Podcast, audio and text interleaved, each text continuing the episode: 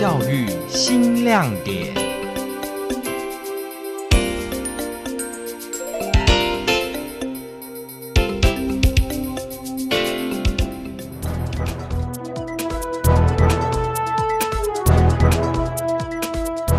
各位听众朋友，您好，欢迎收听今天的教育新亮点，我是高雄分台刘怡文。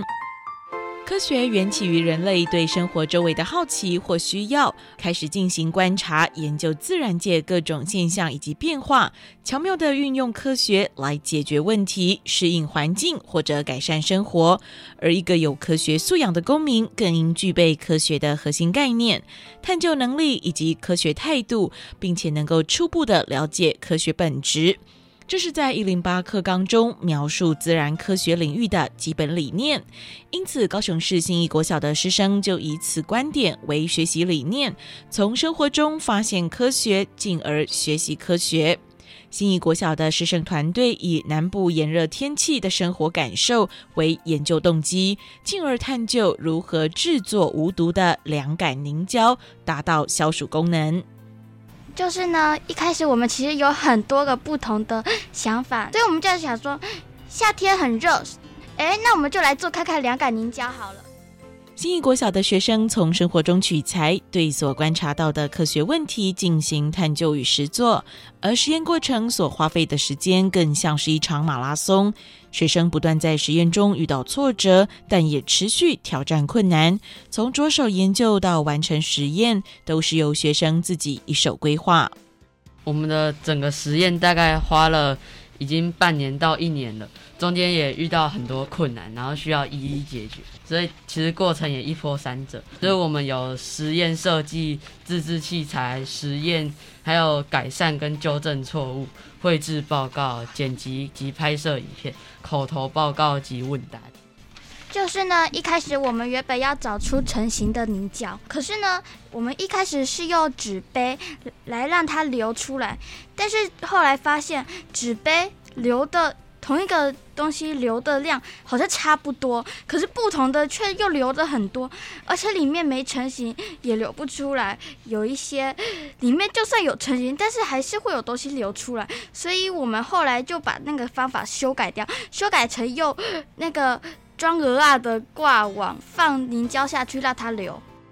因为整个实验流程都是由学生安排设计，所以学生在遇到困难时也尝试与同学讨论并进行调整。就连实验器材都是自己制作，目标就是希望能透过自己的研究将问题实际解决。呃，我们是先用小苏打水和胶水做出凝胶，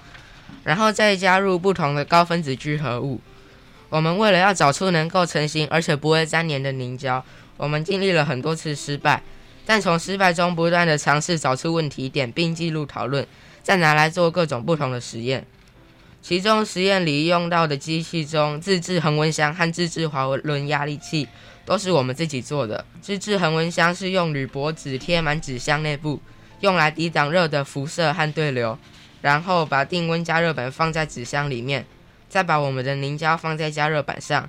自制滑轮压力器则是使用我们六年级学到的定滑轮悬吊重物，用小木箱卡住绳子上的螺帽。当打开木箱，重物就会以相同的力道压到凝胶。做了以上各种实验后，找出最好的凝胶。整个实验的主要目标就是希望透过自制的无毒凉感凝胶，达到消暑的功能，能够真正将这项实验落实在生活之中。而学生也发现，其实自制的凉感凝胶还能运用在生活里的许多地方。呃，我们所做的凝胶可以平时天气热的时候用来解暑，或发烧的时候用来降温，和帮手机的帮手机降温，而且呢，可以重复使用，比较环保。学生也可以把它替代史莱姆，摸起来非常疗愈，就不用担心毒性了。学生在完成这项实验后，也以此参加了全国科学探究竞赛，更获得国小组第三名的肯定。但对于报告的呈现，学生不仅有书面的文字叙述，更有图像绘制以及拍摄影片，让表达方式能多元呈现。呃，影片的内容是我们一起先设计，然后一起想出来的。我们会有不同的人会当旁白，然后会操作实验，然后还有一个人是拍摄影片，然后我们大家会会一直一段会重复录两三遍，挑出比较好的，然后剪辑连接起来。我们每位都会分配不同的工作，有的人就是画画比较拿手，他就是帮忙绘制图画、漫画，然后其他人就是会写写那个上面的字。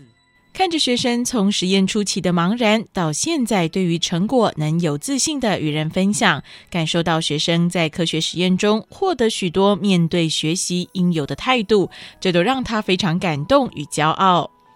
嗯，当初呃，我是他们五年级的时候的自然老师，好，但是我们参加这个竞赛的时候，他们已经六年级了。那当然，就是这些人会来自于不同的班级。我一开始也会比较担心，说，哎，他们会不会相处的嗯怎么样啊？或者是，或者是平常的默契不够好啊？然后或者是一开始在想题目的时候，大家都像无头苍蝇一样，真的是不知道要从何下手。然后，呃，也是就是经历了很多，想要慢慢引导他们，然后让他们去开始进入这个状况，说，哎，我这跟我们平常上课实验是不一样的哦，是我们有。然后自己想出一些题目，自己想出一些方法，然后来进行就是科学的探究。那我觉得他们很厉害的是，可能从一开始无头苍蝇，然后连题目都想半天，然后到最后慢慢开始，大家就有了共识，而且。比较知道说哦，这个实验我们现在呃想要的方向，我们想要改良成什么样子，然后也会自动自发的，就是安排时间。好，比如说寒假的时候，我们到学校，我们还会算出席率，就像哦，他他好像来比较多次，我们是我也要不能输人啊，怎么样啊？然后就会。开始就是激励自己。那我一开最担心最他们哎、最担心的是他们最后要呃口头的一些发表跟评审在对答的那一段时间，他们对于自己的口头发表好像会。觉得害怕或是没有自信等等，可是后来看到他们都每个人都可以侃侃而谈，然后也可以主动去想要回答问题，我觉得这是他们很大的一个进步跟成长哈，所以我非常的就是肯定他们现在跟刚开始就是接收到那一群的无头苍蝇起来，就是比起来真的是表现进步非常非常的多。对于科学教育，林雨涵老师希望让学生能有共感地学习科学知识，并实际运用在生活之中。只要是对于科学有兴趣，或者是有着探索与好奇心，想寻找解答，这都是进入科学世界的第一步。以更贴近生活经验的方式，让学生获得知识与学习。因为我认为科学教育啊，并不是说是为了比赛而比赛。应该是要从生活中我们的很多的小发现啊，还有我们平常的自然课的一些教学上面，就会让他们去探索说，哦，原来我们的